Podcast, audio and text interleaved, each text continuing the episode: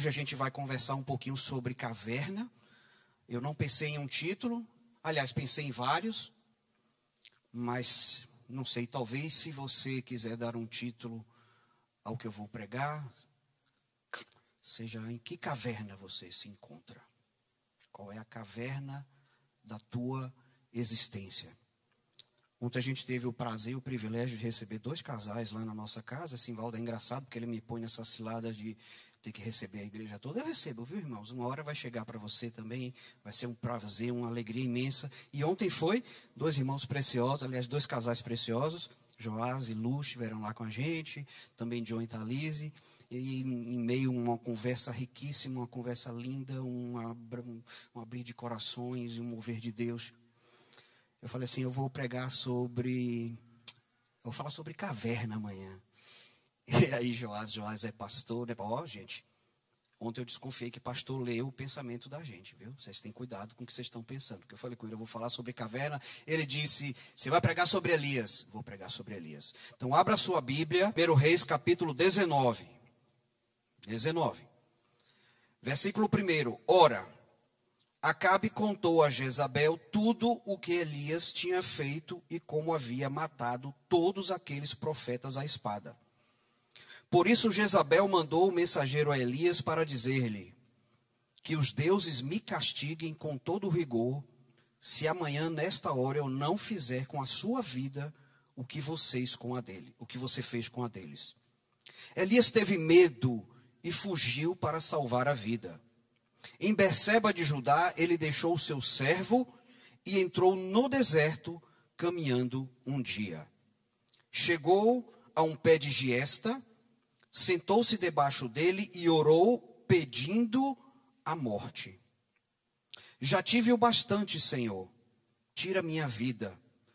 Não sou melhor do que os meus antepassados, não sou melhor do que os meus antepassados. Depois se deitou debaixo da árvore e dormiu. Repita comigo: dormiu. De repente, um anjo tocou nele e disse: Levante-se e coma.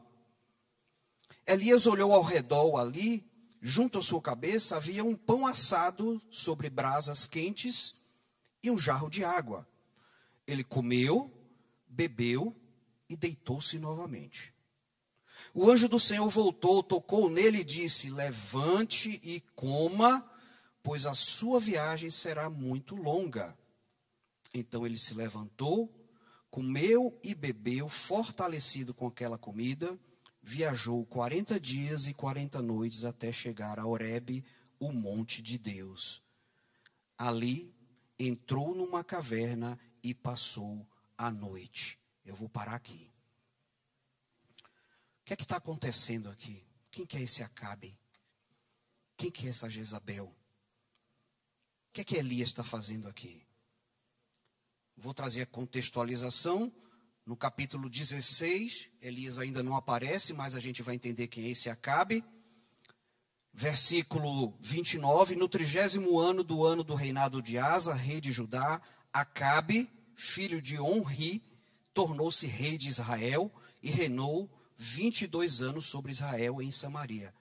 Acabe, filho de Onri, versículo 30, fez o que o Senhor reprovava mais do que qualquer outro antes dele. Ele não apenas achou que não tinha importância cometer os pecados de Jeroboão, filho de Nebate, mas também casou-se com Jezabel, filha de Etbaal, rei dos Sidônios, e passou a prestar culto a Baal e a adorá-lo. Acabe a este rei de Israel. O reino está dividido: Israel, reino do norte, Judá, reino do sul. E Acabe a este rei de Israel, que não apenas cometeu os mesmos pecados de Jeroboão, mas ele fez pior.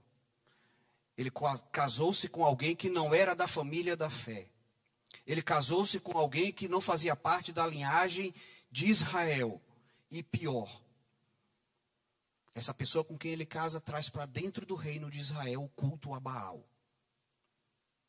Traz para dentro do povo de Israel a idolatria. E Acabe constrói templos, constrói poste ídolos e agora o povo de Israel está prestando culto, ora a Deus, ora a Baal. E aí surge Elias, e Elias surge primeiramente no capítulo 17. São dois capítulos antes do capítulo que eu li. Para a gente entender o que está acontecendo nessa situação, como que é a vida de Elias? Elias surge como um chamado de Deus, e Deus fala assim: ó, vai até o rei Acabe e fala para ele que eu vou mandar uma seca. Aí ele obedece, ele é um profeta, vai até o rei e ele fala: Olha, Deus manda dizer que por um tempo não haverá nem orvalho, vida seca, nem uma gota d'água vai cair, exceto quando eu voltar a falar com você. Exceto pela minha palavra, não haverá água sobre Israel. E assim Deus o faz. Neste mesmo capítulo, Deus fala para ele: agora você sai daqui e vai para a beira de um riacho. Fica lá.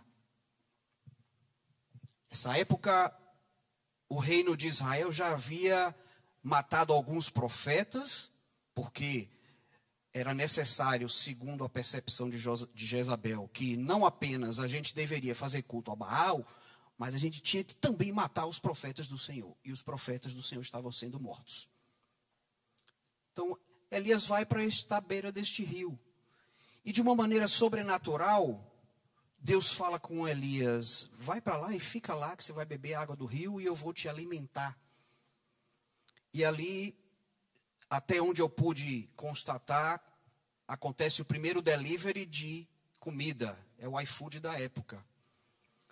E era hamburgão. Não sei se vocês já perceberam. Quem gosta de hambúrguer aqui? Deus mandava todos os dias, pela manhã e à tarde, pão e carne. Quem que levava? Os corvos. Deus é um Deus extraordinário. Você já viu corvo? Primeiro que pombo correio leva uma mensagem, leva alguma coisa, mas um corvo levar já é algo assim fora do normal. E corvo levar carne, para ele fazer um hambúrguer dele, era hambúrguer. Ele comia hamburgão pela manhã e hamburgão à tarde e bebia da água do rio. E assim foi por um tempo. Até que Deus volta a falar novamente com Elias e diz: Elias, agora você vai para Sarepta. Eu estou no capítulo 17 do primeiro livro de Reis. E lá você vai encontrar uma viúva. E esta viúva, ela vai te alimentar, Elias. Lembre-se que há um período de seca em Israel. E ela e acontece exatamente isso. Ele vai a Sarepta, chega lá, ele encontra uma viúva, e ele vira para a viúva e diz assim: Eu preciso que você me alimente.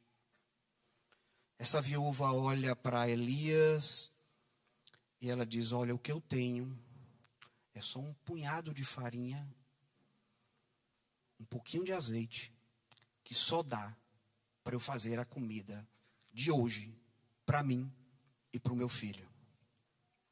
Mas profeta, e ontem eu aprendi uma coisa interessante com Lu.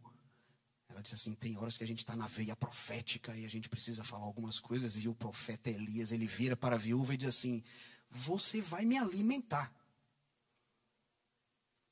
Você vai fazer o pão que eu estou falando para você fazer, porque eu estou falando para você fazer. Por algum motivo, aquela mulher acredita na palavra de Elias e ela vai fazer o pão para ele. Só que aí Deus faz um milagre. E nunca mais faltou a farinha, nem faltou o azeite na botija daquela viúva. Deus havia dito: profetiza na vida dela que não vai faltar o pão. E assim foi.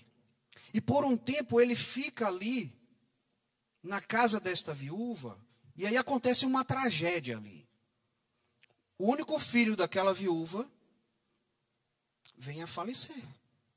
E aquela viúva entra numa numa situação de desespero tamanho que ela vai ao profeta Elias, ela diz: "Elias, que te trouxe aqui para revelar o meu pecado, para que o meu filho morra? Que fiz eu contra ti?"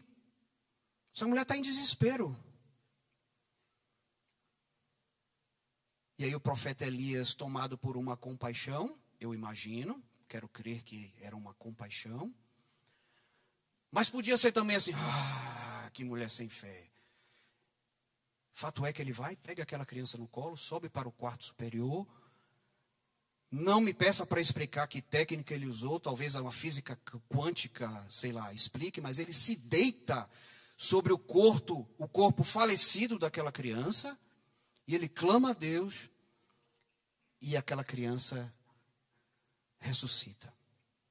Veja que a vida de Elias começa com Deus falando com ele, ele obedecendo. Depois Deus o alimenta de forma sobrenatural.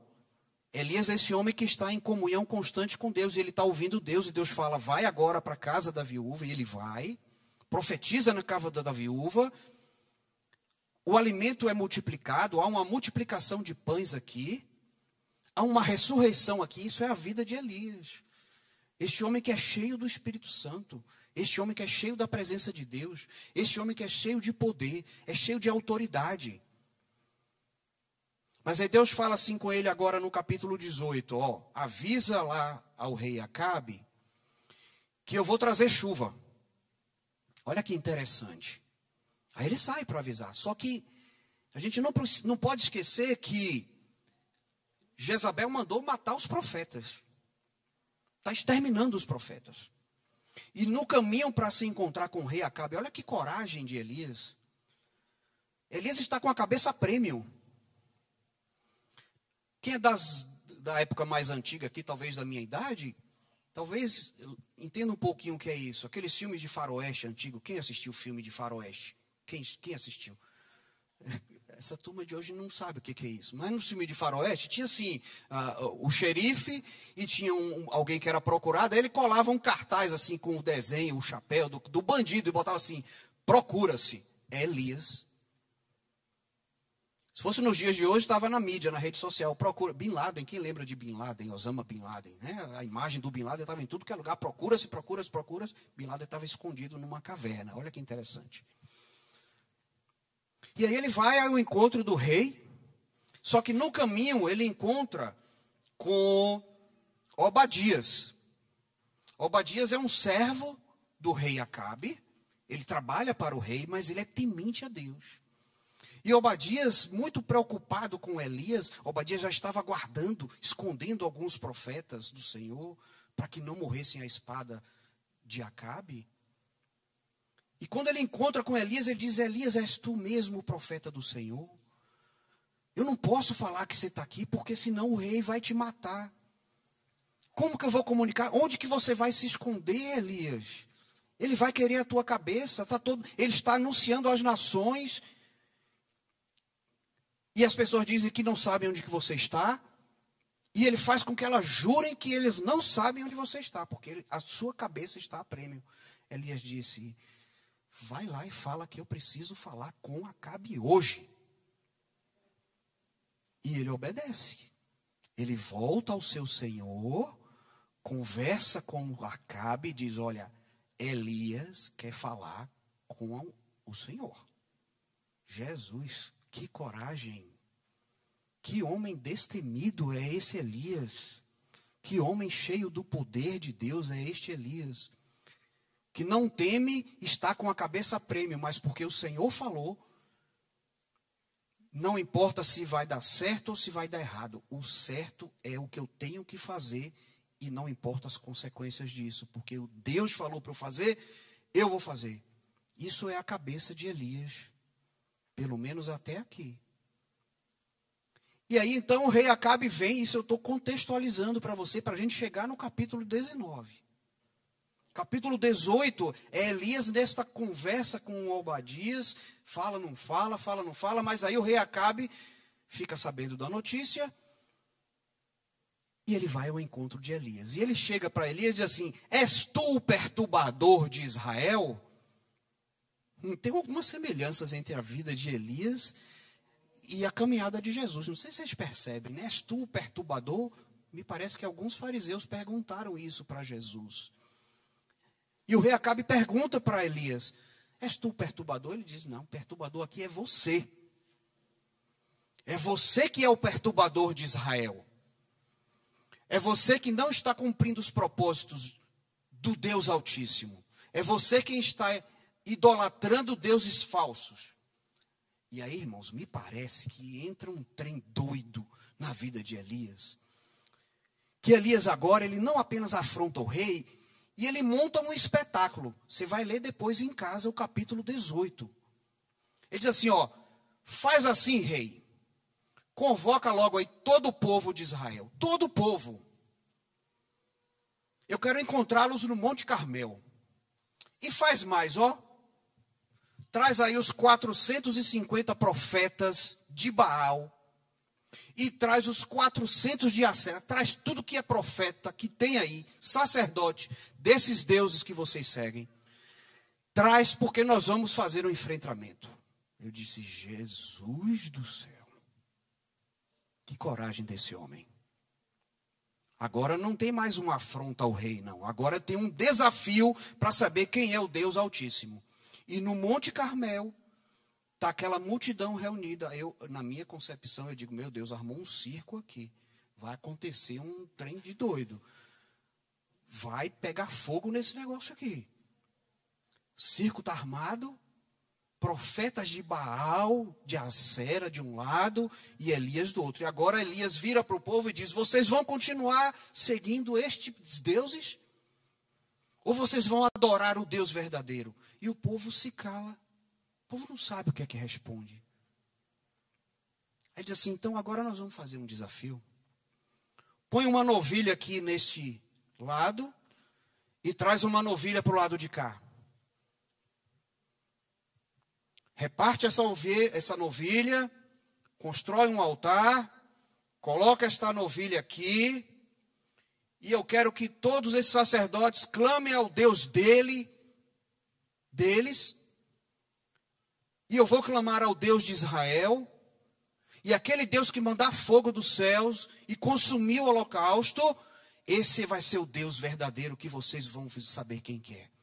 Gente do céu.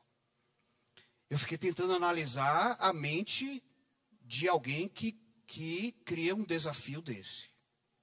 É alguém que está muito empoderado. Essa palavra empoderada está em, em moda. É um homem que está cheio do poder de Deus. E assim acontece. Provavelmente vocês já leram ou já ouviram sobre este episódio bíblico. Sacerdotes clamam o dia inteiro e fazem toda uma, uma sessão de transe, e nada acontece, e dá meio-dia, e o tempo passa e não acontece nada naquela novilha a qual os sacerdotes estavam clamando pelo sacrifício do Senhor, pelo sangue. Aí Elias zomba dos caras. Clama mais alto aí, ó. Nada, o Deus de vocês, ele deve estar muito ocupado. Clama mais, clama mais, bora. Cadê o Deus de vocês? Bora. Ele começa a tirar sarro da cara dos profetas, dos sacerdotes. Eu acho que já, na minha concepção humilde, eu acho que Elias estava passando um pouquinho do ponto. Eu acho que Elias estava começando a exagerar e tem um ditado que diz que tudo que é demais é sobra. Isso é uma análise minha, não está na Bíblia, mas eu achei que Elias exagerou aqui, não tinha necessidade dele zombar. Mas ele zomba dos caras e não acontece nada. Ele diz: então aqui, chegou a hora do meu sacrifício. E não satisfeito, olha, olha a ousadia do profeta Elias. Ele diz assim: é muito fácil Deus mandar fogo aqui. Então faz assim, ó, pega um balde de água. Traz um balde do rio lá. Agora joga em cima. Não, faz assim, traz dois. Ou melhor, traz logo três baldes de água e encharca isso aqui, porque tem que ser algo mais sobrenatural. Não pode ser só um milagrezinho. Tem que ser uma coisa assim extraordinária. E ele clama a Deus. E ele ora a Deus. E Deus manda fogo dos céus. E pela primeira vez eu vi na história o fogo apagar a água porque Deus consome aquele sacrifício. Aí o povo se prostra diante de Deus. O povo adora Deus e diz: só o Senhor é Deus, só o Senhor é Deus, só o Senhor é Deus. E aí eu não vou questionar, porque é Antigo Testamento, mas Elias diz assim: agora leva essa cambada toda aqui, ó, e. E todos os profetas são mortos à espada. Aí a gente chega no capítulo 19, que é o motivo da nossa conversa. Isso é só para você se localizar em que situação que Elias chega agora, quando ele tem ah, uma mensagem de Jezabel. A mensagem é: avisa aquele cabra lá que o que ele fez com os nossos profetas ontem caia sobre mim a maldição de todos os deuses se eu não fizer com ele a mesma coisa que ele fez com os meus profetas. Irmãos, diante desta mensagem, o cara que acabou de enfrentar 850 sacerdotes. É um cara que Deus o alimentava com hambúrguer de manhã e de noite, numa situação que os corvos o levavam o seu alimento. É um homem que já havia multiplicado os pães. É um homem que já havia, segundo a palavra de Deus, ressuscitado uma criança. É um homem que até agora só tinha vitórias na sua vida. Ele não tinha motivo nenhum para desacreditar em Deus. Que tudo que Deus tinha falado tinha se cumprido. Mas agora, mediante uma palavra, uma mensagem, uma seta inflamada, um dardo inflamado do maligno entrou na cabeça de Elias. E o texto diz: Elias. Cadê meu Deus? Elias teve medo, obrigado, e fugiu. Aí começa agora a nossa trajetória para a gente conversar sobre o setembro amarelo. Elias teve medo e fugiu. Ele fugiu para onde? Elias fugiu do quê? Se ele acabou de ser contemplado com uma manifestação extraordinária do poder de Deus, agora ele está com medo e ele foge. E a trajetória de Elias agora começa, parece que andar para trás. Porque a primeira coisa que Elias faz é ele tem um auxiliar, alguém que caminha com ele, e no início do seu regresso, ele diz assim: Fica aqui, não quero mais que você ande comigo. Elias, a partir de agora, ele deseja estar só. Ele não quer mais a companhia de ninguém. Ele não quer mais compartilhar nada com ninguém. Elias quer morrer. E ele tenta justificar isso a Deus. Olha, eu sou o último dos profetas que sobrou. Está todo mundo morrendo. Não tem mais jeito. Eu quero que o Senhor me leve. E o primeiro passo que ele dá é se afastar das pessoas. Não quero mais convívio com ninguém. Agora é somente eu a minha dor, a minha angústia, o meu sofrimento e esperar a morte chegar. Porque Davi, desculpa, Elias, me parece que ele é esse cara corajoso, mas ele tem ah, esse paradoxo dentro dele, porque o medo também faz parte da vida de Elias.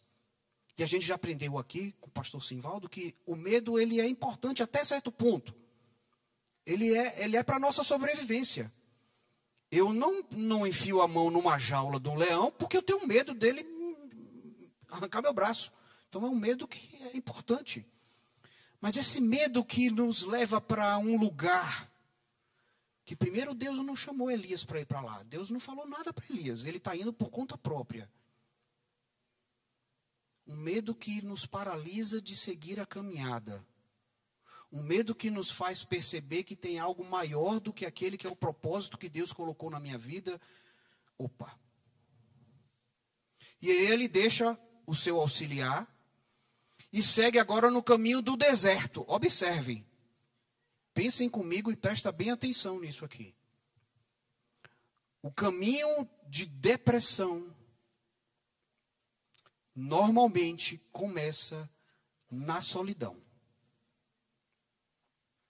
E ele está só. E aí o que é que acontece? Ele se assenta agora já no caminho do deserto, debaixo de uma árvore, e o que é que o texto fala? Elias dorme. Elias dorme. Eu já ouvi alguns pregadores falando sobre esse dormir que não é pura e simplesmente deitar a cabeça no travesseiro e tirar uma soneca. Esse dormir aqui tem um contexto ou tem um significado um pouco mais profundo na vida de Elias e talvez tenha nas nossas vidas. Esse dormir aqui me remete a alguém que não quer mais ou não se sente mais motivado, não tem mais ânimo para fazer nada. Eu não sei se você se encontra nessa posição, mas eu vou fazer uma referência a mim. Tem um amigo aqui da igreja, alguém muito precioso que eu amo, que sempre que a gente se encontrava, ele dizia assim: Como é que você está? Está tudo bem? Como é que está a família? Sempre assim. Como é que você está? Está tudo bem? Como é que vai a família? De um tempo para cá, esse irmão precioso virava para mim e falava assim: Está cansado, não está? Está cansadinho. Mas aquilo não, não mexia comigo. Mas eu comecei a ouvir isso no meu consultório. Outro dia, atendendo o paciente, o paciente olhou para mim e disse assim: O senhor está cansado, não está, doutor? E algumas pessoas do meu convívio olhavam para mim e diziam assim: Você está um pouco cansado? Eu disse: Senhor. Aí eu comecei a observar a minha própria vida. Como que é está a minha vida? Porque tem horas que a gente entra no automático, e eu não me esqueço a pregação de, de, Tiago aqui há anos atrás, quando ele fala que às vezes a nossa vida entra no piloto automático, é porque o nosso cérebro gosta de ah, poucos, necessidade de pouco pouco, ah, pouco esforço, resposta rápida e, e, e elevada. Então a gente às vezes entra no modo automático, o cérebro facilita a vida da gente para isso. Mas tem horas que a gente precisa despertar para algumas coisas. E eu me vi nessa situação de uma, um cansaço que não era um. Porque se eu dormia mal, aí é justificável, irmão. Você dormiu mal, no outro dia você está cansado. A gente precisa de uma boa noite de sono. Mas na noite que eu dormia bem, eu estava cansado. No dia que eu trabalhava muito, a agenda estava lotada, eu atendo fora, viajo, chego às vezes muito tarde. É natural estar cansado, a gente se cansa. Nosso corpo não é máquina. Mas no dia que eu trabalhava menos ou num feriado, eu estava cansado. Eu disse, meu Deus, esse cansaço virou um, um cansaço patológico, eu estou doente. Aí virou uma chave em mim. E, gente, ah, é interessante a vivência. E, e eu estava falando com o Patrick hoje. Ontem eu escutei a, a, mensagem que Patrick pregou aqui há duas semanas atrás. Eu não tive a oportunidade de estar aqui. Ela não está ela não tá gravada, irmãos. Sinto informar. Mas um querido precioso gravou no celular dele. E eu fico com medo. Eu digo, meu Deus, tenho medo que eu falo que pode ter alguém gravando. Ele gravou e mandou para Luísa. E Luísa me mandou. E ontem eu estava trabalhando em Anajé. E eu vim escutando a, a pregação dele. Ele falava da. Ah, que essas personagens bíblicas, e contou a história de Abraão, de Moisés, uma coisa linda, uma coisa linda. E ouvindo aquela mensagem, eu digo, meu Deus, é isso mesmo. É, essas personagens bíblicas é a história da Bíblia, mas também é a minha e é a sua história. Eu digo, é a minha história. A vida de Elias é a minha história. Eu estou me vendo dormindo. E aí eu descobri um termo que chama anedonia, muito recentemente. Não sabia nem o que era isso. Disse, rapaz, o que, que é isso aqui? Anedonia. Apareceu num feed meu de uma rede social que eu tenho. Eu, tava, eu sigo uma página lá de notícias, já querendo até justificar a, a, a minha rede social, uma página de notícias, né? não era bobagem. Mas, enfim, apareceu lá. Anedonia é quando a gente não tem mais ânimo, não tem mais alegria em fazer as coisas simples que antes nos davam alegria.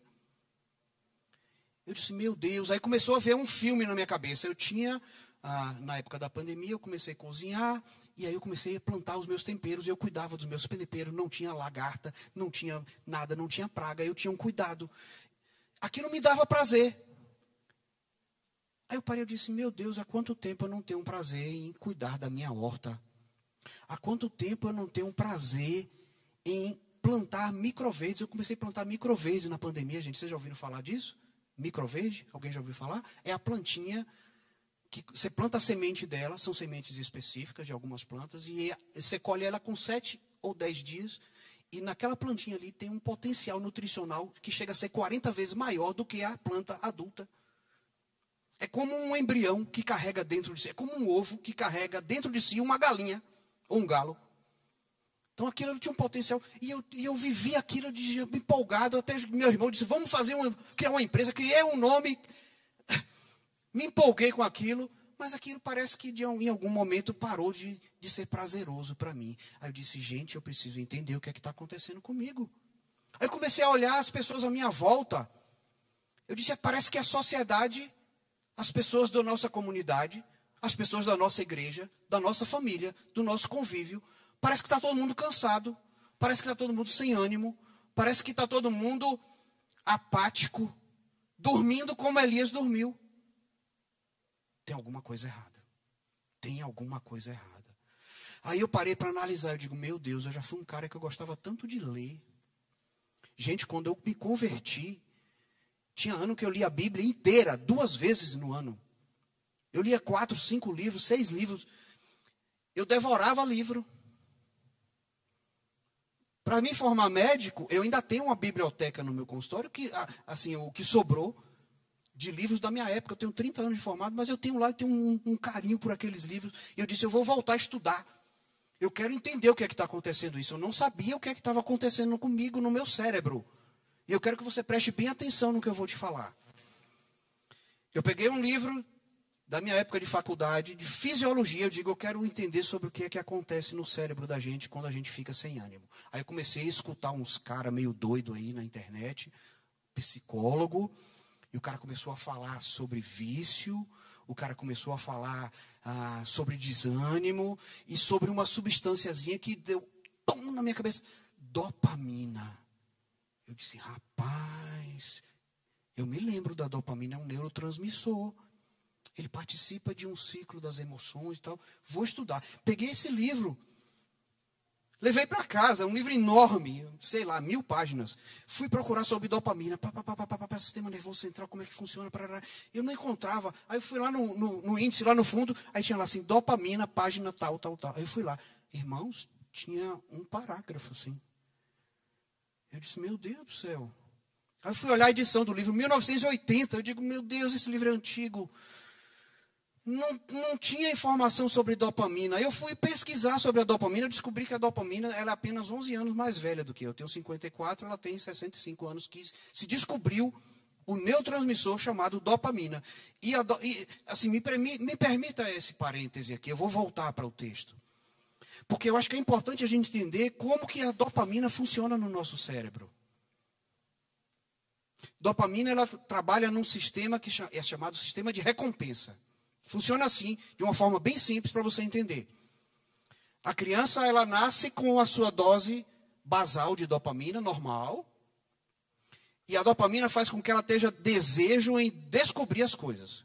Então ela vai lá, naquela cena de Natal, com pisca-piscas, aquela coisa linda, e ela vai engateando, e ela vai com o dedinho no fio que está desencapado.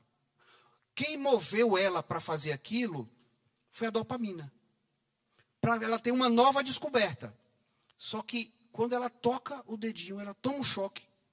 Aí a dopamina faz o que no cérebro dela? Diz assim: desliga essa conexão aqui, porque toda vez que você pegar no fio, você vai tomar um choque. Por outro lado, a dopamina também age assim. Você está com fome, Aí eu lembro de Elias comendo hambúrguer e digo assim: vou pedir um hamburgão ali. Tem uns hambúrgueres gostosos aqui na cidade. E você pede um hambúrguer. E você come um hambúrguer. Quando você come um hambúrguer, o hambúrguer é gostoso. Tem uma recompensa. A dopamina que te fez comprar um hambúrguer, agora ela sinaliza para o teu cérebro diz assim: isso é recompensador. A recompensa é boa, porque o prazer é bom. E aí a gente vê talvez muitas pessoas que não conseguem parar de se alimentar errado, não conseguem parar de comer fast food, drunk food, é drunk food? comida que é lixo. Por quê? Porque aquela comida ali, ela foi feita para vender. Ela não foi feita para alimentar a gente. Então, por detrás de algo que é potencialmente viciante, aí você fica viciado no hambúrguer. Você só quer saber de comer hambúrguer. Você só quer saber de comer aquilo que traz prazer para você. É a dopamina agindo no nosso cérebro. Para finalizar sobre a dopamina. Tanto o excesso de dopamina é ruim, quanto a falta de dopamina é bom. E onde que tem excesso e onde que não tem? Aí fui pesquisar sobre redes sociais. Irmãos, eu fiquei assustado. Aí eu já comprei logo um monte de livro, dois já chegaram, já começamos a ler outro. E, ó, irmãos, você pode até não ter dinheiro para ir num psicólogo, você pode até não, não ter dinheiro para ir num psiquiatra, mas se você tiver uma família e bons amigos, já é um bom começo. E eu louvo a Deus pela família que eu tenho, eu louvo a Deus pelos amigos que Deus tem colocado na nossa vida. Porque recentemente nós criamos um grupo de leitura, um amigo precioso, um cara assim que eu já falei com ele, cara, onde é que tu esconde essas asas? Porque tu tem asa, cara. Criou um grupo de leitura. Eu digo, meu Deus, bem no, nesse momento que eu estou com a, a, a dopamina, está me levando a buscar conhecimento, eu quero aprender. Vamos fazer um grupo de leitura. Olha que coisa maravilhosa. É de Deus isso, irmãos. É uma motivação para me fazer estudar para me fazer ler. E a gente começou a leitura, a gente leu dois capítulos e a gente reuniu nove pessoas, só nove. E a gente começou a discutir aquele livro, um livro que não é livro bíblico, não, viu gente? Tem nada a ver com Bíblia, tem nada a ver com teologia, mas é um livro que fala da vida, fala de emoção, fala do nosso eu, fala de como a gente tem lidado com o nosso comportamento. Eu digo, meu Deus, tem tudo a ver isso aqui que eu estou vivendo. Eu comecei a devorar o livro. E a dopamina, ela funciona assim, ó ela tem a capacidade de afunilar o nosso comportamento para aquilo que é mais prazeroso.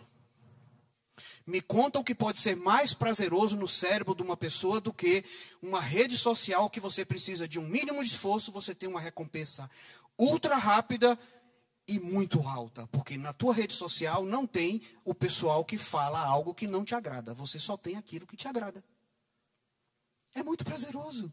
É muito gostoso, é muito rápido, é assim. Tem horas que você não nem vê o que é que passou na tua tela, porque você está buscando tanta informação. Vamos chamar de informação, para não ser tão pesado. Porque aquilo vai inundando o teu cérebro de dopamina e o teu cérebro começa a entender assim, ó. Isso aqui é muito prazeroso. Sentar na mesa para comer, o nível de dopamina que, que, que é liberado é isso aqui. Não tem como concorrer com o nível de dopamina que uma rede social libera, que é isso aqui. Então o cérebro da gente começa a sabotar a gente. Aí a gente não tem mais tempo para a família, a gente não tem mais tempo para a vida, a gente passou a ser zumbis, porque tudo que a gente faz na vida agora é buscar prazer. E eu estou falando de rede social, irmãos. Mas isso vale para pornografia. Isso vale para jogos eletrônicos. Isso vale para jogos de azar. Isso vale para tudo. E a gente, por um tempo eu achava que viciado era o cara que fumava maconha. Eu achava que viciado era o cara que cheirava cocaína. Esse cara é viciado. Ou um alcoólatra é viciado. Irmãos, o vício comportamental hoje talvez seja o pior dos vícios. Porque o sistema que vicia com a cocaína é o mesmo sistema cerebral que eu estou falando, que nos vicia na rede social. E eu vou contar um testemunho aqui, porque a Bíblia diz que se você conta o seu pecado e você se arrepende, você alcança misericórdia. 2016, eu preciso de mais tempo, viu? Não, não me dá bronca, não. Uh, 2016, o meu filho mais velho virou para mim e falou assim: pai, uh, tem uma empresa que vai lançar um joguinho muito legal. É um jogo de realidade virtual. Eu disse, o que é, meu filho? Isso? Realidade virtual? O que é, que é isso? E não, senhor abre a tela do celular assim, como se fosse tirar uma foto, aí aparecem uns bichinhos. É muito legal, pai. Eu disse, opa, posso baixar? Eu disse, não, eu vou ver primeiro. Nessa época, os filhos da gente ainda perguntavam a gente o que é que podia, o que é que não podia, né? Hoje eles não perguntam mais, eles baixam por ele mesmo. E é bom a gente estar atento. Mas eu vou contar só esse, esse trechinho para vocês entenderem o que é que aconteceu comigo e o que pode estar acontecendo com você. Dia de lançamento do jogo, baixei o jogo. Aí eu olhei lá como era que funcionava tal. Eu digo, poxa, é facinho isso aqui. Aí abri a tela e apareceu um bichinho. Aí eu pam, capturei aquele bichinho. Eu digo, oh, rapaz, ó, não tem maldade isso aqui não. Aí veio o segundo dia, eu digo, olha, calma, não baixa ainda. Aí veio o segundo dia, eu abri o joguinho. Aí, o que é que aquele joguinho faz? Você é recompensado quando você captura um bichinho. Ou quando você roda um disquinho que tem na cidade inteira.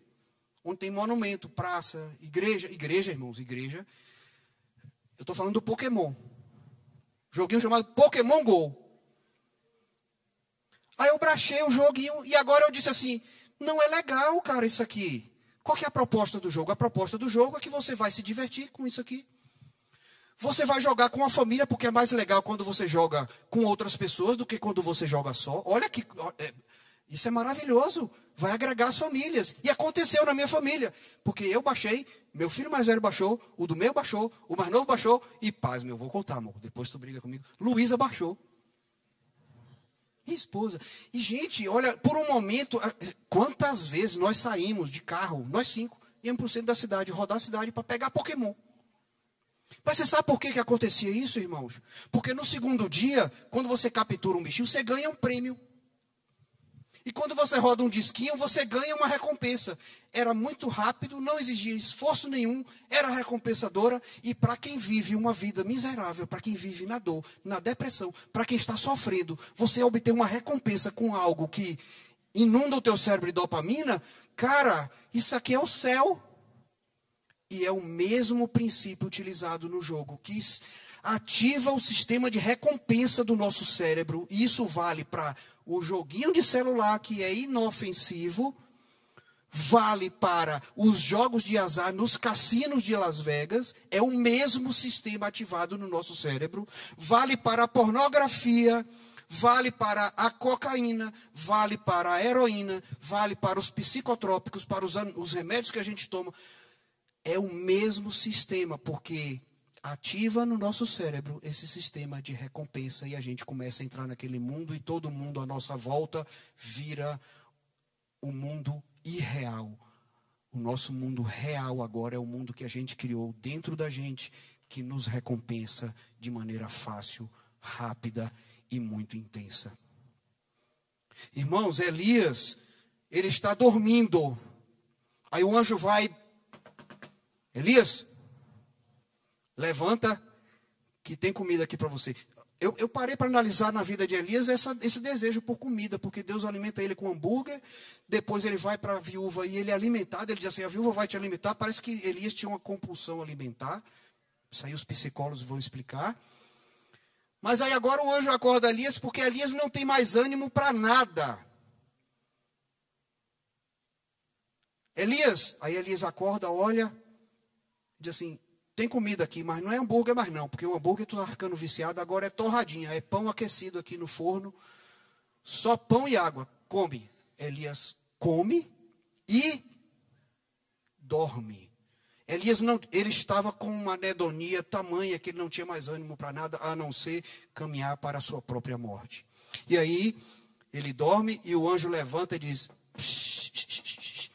levanta daí, come provavelmente ele nem tinha comido tudo, porque o cara que estava comendo hambúrguer lá, agora vai comer torrada, eu imagino que ele deixou metade do pão lá.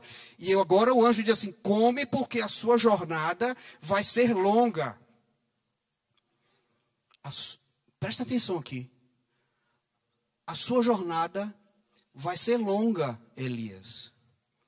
Ora, Deus não tinha mandado. E vocês já viram no texto que Elias vai para onde? Para onde é que Elias vai? Para uma para uma? Elias vai para uma. Deus não mandou Elias para a caverna. Ele está indo por conta própria. Ele entrou nesse ciclo de estar sozinho, de não querer mais companhia de ninguém. Ele não tem mais interesse na vida. Ele perdeu todo o desejo, toda a vontade, todo o ânimo, toda a motivação para fazer qualquer coisa que seja diferente de buscar a própria morte. Só que ele é profeta do Deus Altíssimo. Então o que é que ele faz? Eu não posso morrer em qualquer lugar. Eu tenho que morrer onde Deus está. E eu não vou tirar minha própria Deus, eu quero minha própria vida, eu quero que Deus atire.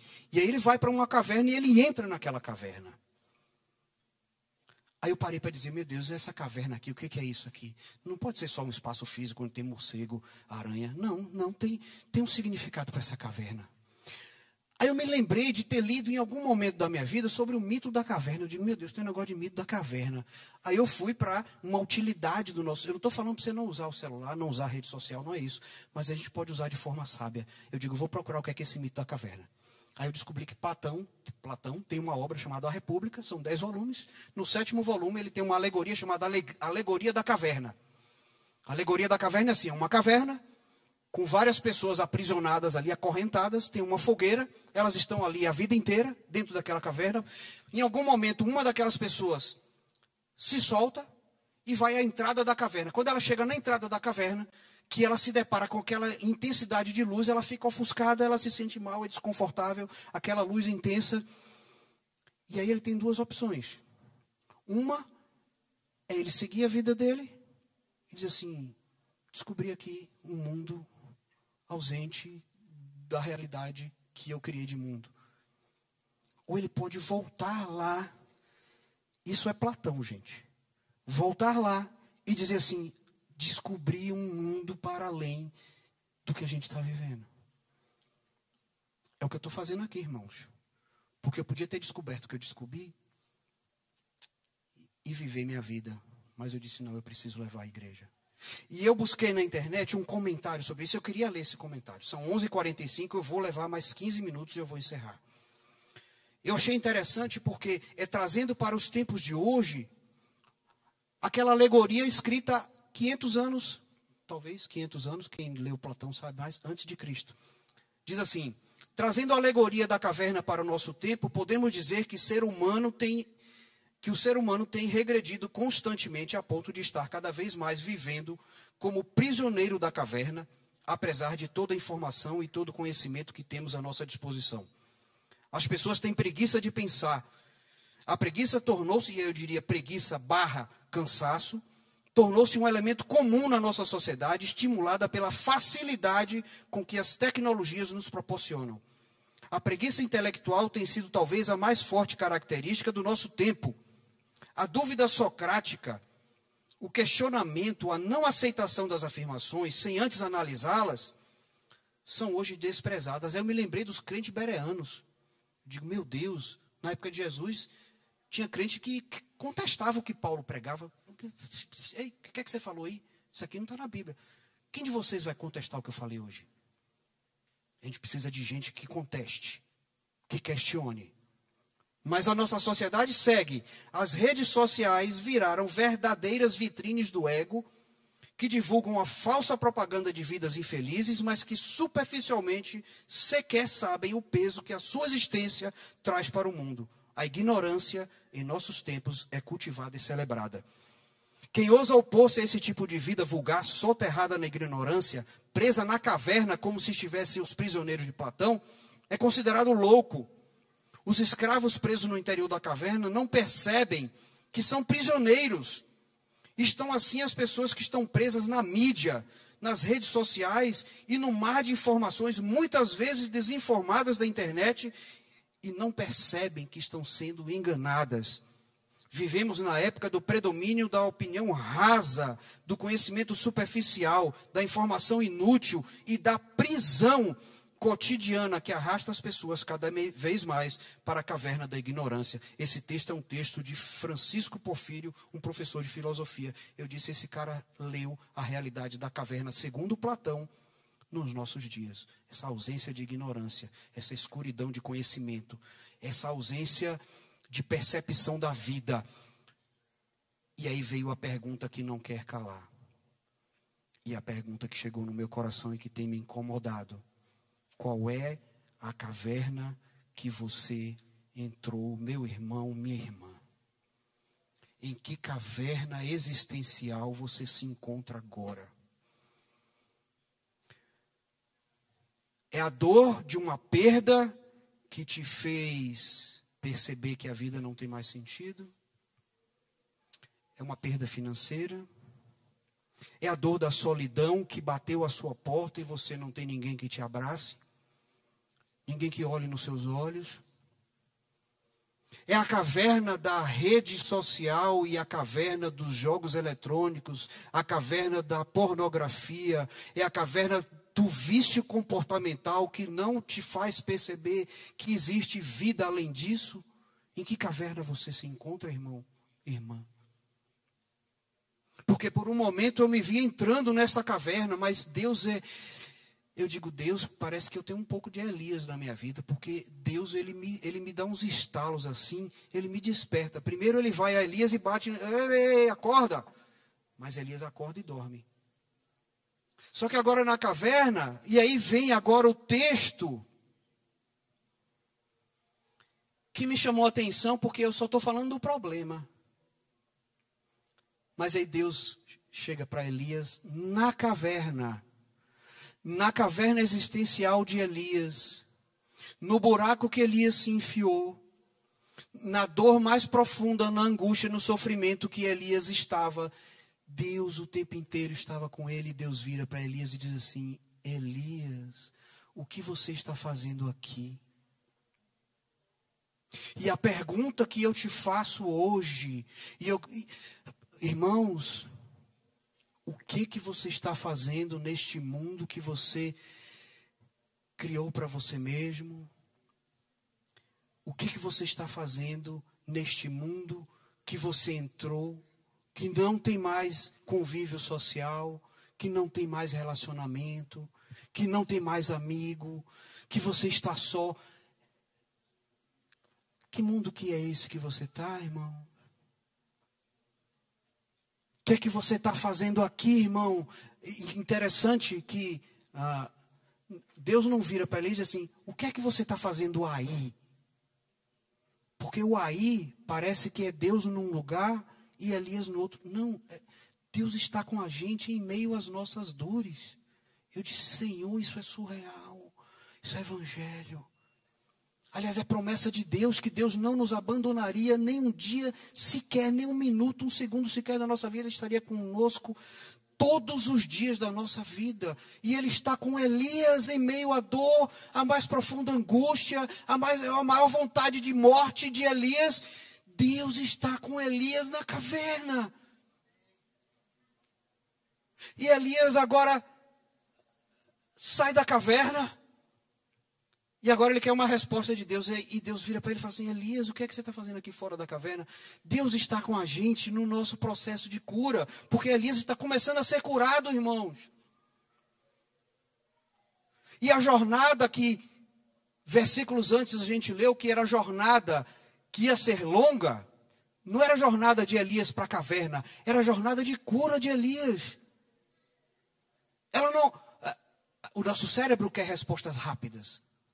A gente não quer fazer regime, porque regime demanda esforço. O cérebro da gente quer um comprimido que a gente perca peso de forma instantânea. A gente não quer fazer academia. A gente não quer caminhar. Gente, eu descobri que caminhar tem um poder de liberar dopamina no nosso cérebro. O simples fato de você caminhar por uma praça, uma avenida e você observar a paisagem e você descobrir que ali, nossa, tem uma borboleta diferente aqui. Isso libera dopamina no nosso cérebro. É curador.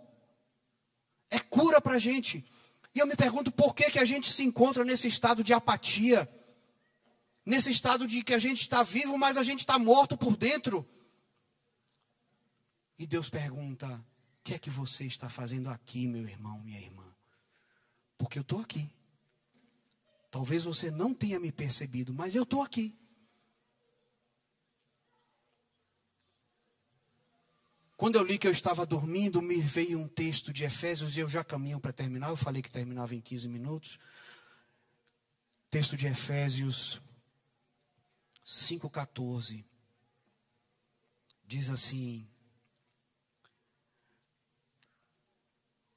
Desperta, ó tu que dormes, levanta-te dentre os mortos e Cristo resplandecerá sobre ti. Levanta, ó tu que dormes. Eu louvo a Deus porque eu tenho bons amigos. Eu louvo a Deus porque eu tenho um pastor que eu tenho. Porque no momento em que eu estava começando a dormir, não foram os pastores, não foram os meus amigos. uma voz na minha cabeça que disse assim: opa. E, e, gente, eu tive um burnout em 2019. E quando eu tive o burnout, eu me autotratei. Médico é uma, é, é, médico, é, médico é terrível. Meu amigo Joás está ali, ele sabe. Médico tem um problema é que ele se automedica. A gente fala assim, oh, não se automedique, não compre remédio por o médico faz isso. Só que a gente não sabe tudo de tudo. E por um tempo eu, eu, eu me autotratei achando que eu sabia o que é que eu tinha. Até que eu tive um estado de assim, opa, filho, ei, ei, ei, você não está entendendo. Você não sabe de tudo. Você precisa de ajuda. Aí eu vim conversar com o meu pastor. E foi a primeira vez que eu vi o termo burnout. Não sabia o que era isso. E foi a chave que virou na minha vida para que eu encontrasse recuperação. Aí agora eu estou numa situação de cansaço, um cansaço patológico. Eu digo, meu Deus, não está normal isso. Gente, de 10 dias para cá, eu vou falar para vocês, está acontecendo um trem doido na minha vida. A chave virou quando está cansado, né? Está cansado, está cansado. Eu digo, não, não estou cansado, não. Porque uma voz dentro da minha cabeça diz assim: levanta tu que dormes, porque eu tenho uma obra para fazer na tua vida.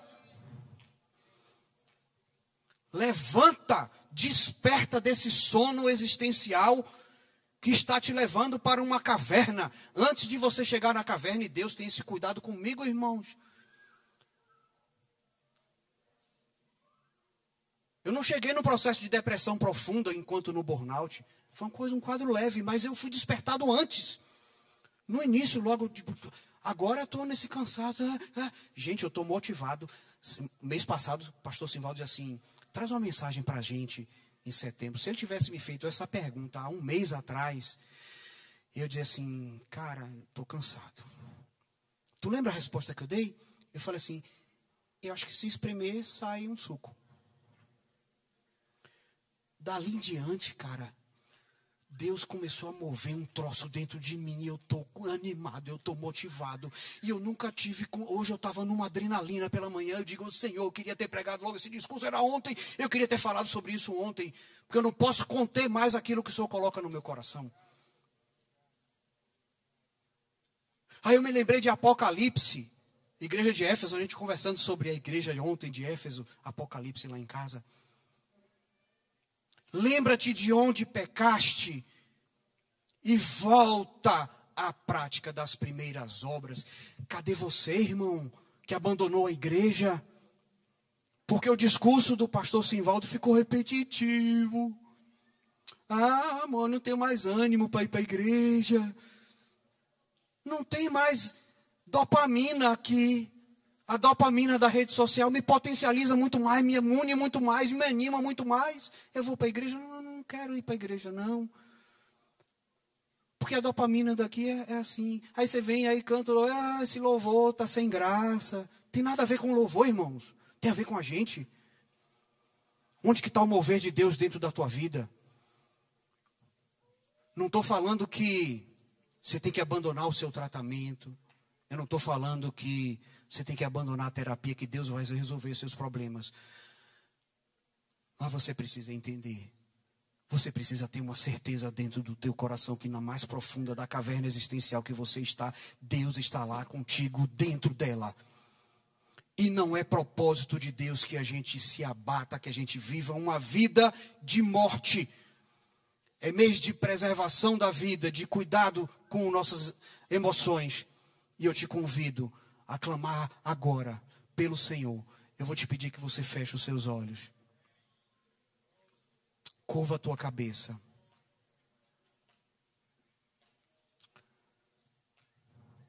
Senhor,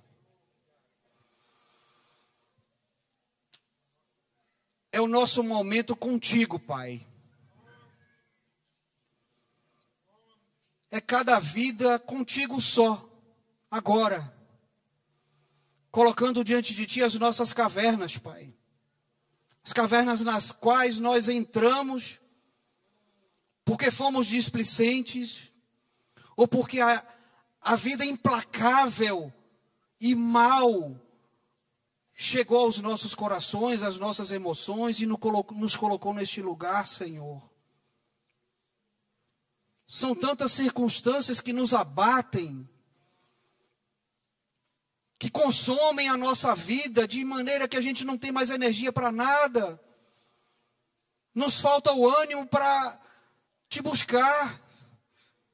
Nos falta o ânimo para ler a tua palavra, Senhor. Nos falta o ânimo para estudar, para trabalhar, para criar novas relações, Pai. Nos ajuda, Senhor. Nos ajuda na nossa dor, Pai. Nós não queremos mais viver alheios à vida. Nós queremos ser parte protagonista da vida que o Senhor tem para cada um de nós, Senhor. Como o Senhor fez milagres na vida de Elias, na época de Elias, o Senhor é Deus poderoso para fazer hoje. Entra na vida do meu irmão, da minha irmã, Pai. Revela a ele, a ela o quanto o Senhor está presente na vida de cada um, Senhor. Que o Senhor nunca nos abandonou, Pai. Fala a esse irmão que está agora no quarto, que mal quer ver a luz do dia, porque a escuridão entrou na sua mente, e ele está como o cantor popular disse: com a boca aberta, cheia de dentes, esperando a morte chegar. Tu não és um Deus de morte. Tu és o Deus da vida. Cura as nossas dores, Pai. Levanta-nos na força do teu poder, Senhor, da tua graça, da tua misericórdia, Pai. Não queremos estar alheio à dor do outro.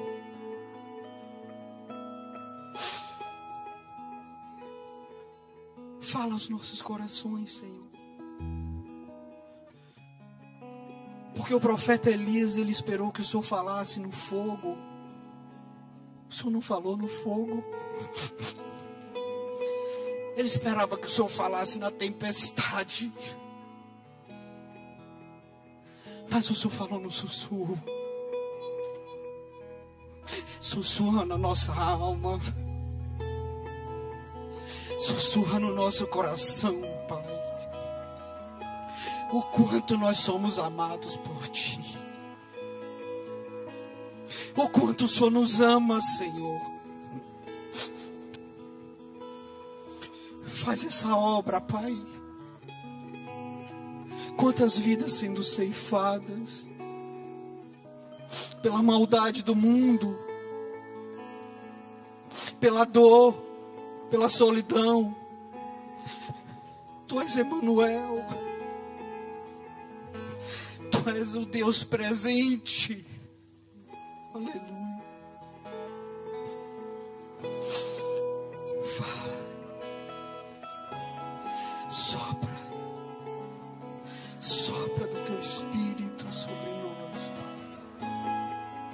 Sopra na vida do meu irmão, da minha irmã, Senhor.